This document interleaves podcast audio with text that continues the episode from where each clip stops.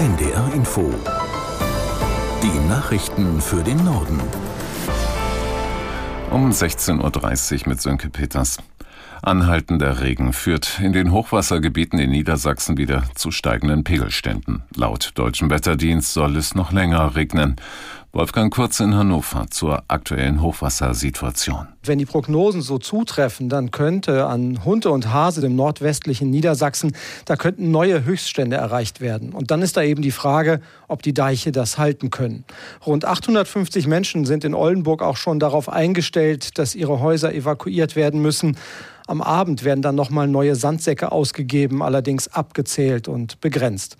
Aus Frankreich sind heute Helfer in Niedersachsen angekommen, die einen mobilen Deich dabei haben. Da wird morgen entschieden, wo der zum Einsatz kommen soll.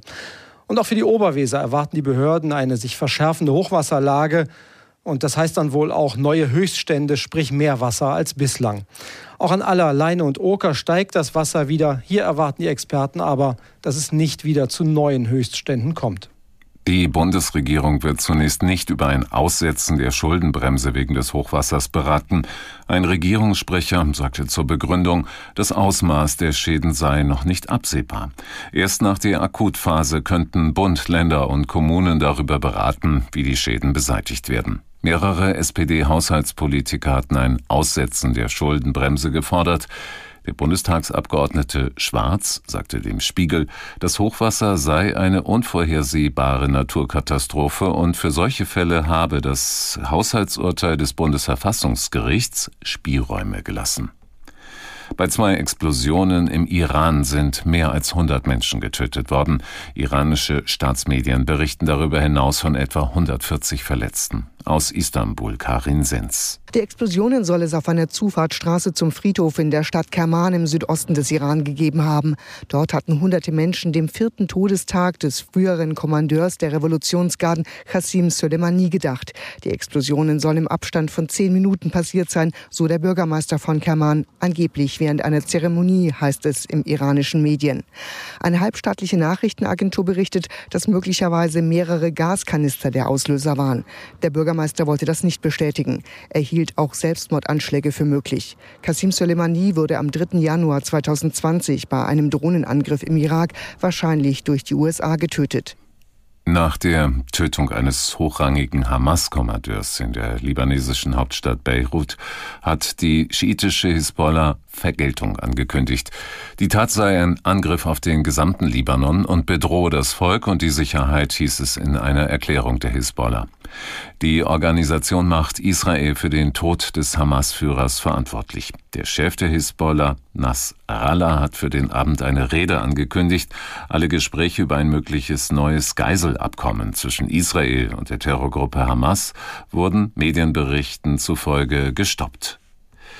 Die NATO will für die Luftverteidigung bis zu 1000 neue Patriot-Raketen anschaffen. Der Wert liegt bei 5,5 Milliarden US-Dollar. Nach Angaben der dafür zuständigen Agentur NSPA ist es eine der größten finanziellen Beschaffungen.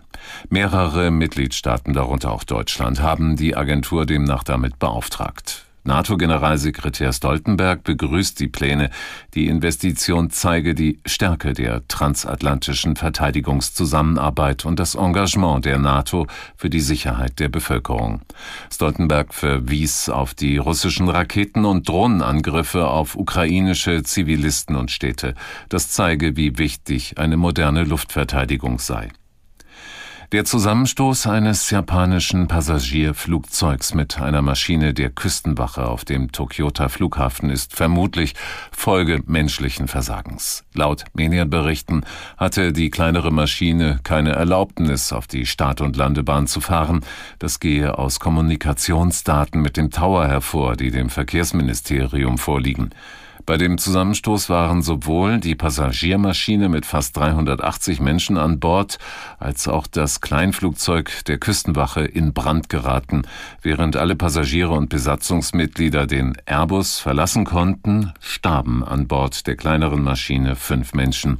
Nur der Pilot überlebte etliche prominente Freunde und Komplizen des verstorbenen Sexualstraftäters Jeffrey Epstein müssen damit rechnen, dass ihre Namen der Öffentlichkeit preisgegeben werden. Die Namen sind in Gerichtsunterlagen vermerkt. Eine New Yorker Richterin hatte angeordnet, sie Anfang dieses Monats offenzulegen. Epstein soll jahrelang junge Frauen missbraucht und zur Prostitution gezwungen haben. Aus New York, Antje Passenheim mit Details zu den Personen auf dieser Liste. Unter den bis zu 200 Namen sollen beispielsweise die Ex-Präsidenten Bill Clinton und Donald Trump sein. Die sollen mehrfach an Bord von Epsteins Privatjets gewesen sein oder sie sollen auf seinen Partys gewesen sein. Bill Gates soll auch enge Kontakte zu Epstein gehabt haben, das berichten US-Medien seit Jahren. Und bekannt ist auch, dass der britische Prinz Andrew in diesem Besucherkreis war. Er konnte ja bereits einen Zivilprozess hier in den USA wegen Missbrauchsvorwürfen mit einem wohl millionenschweren Vergleich stoppen. Ob da jetzt noch mehr Sprengstoff drin steckt in diesen Akten, das wissen bislang nur die Beteiligten. Das waren die Nachrichten.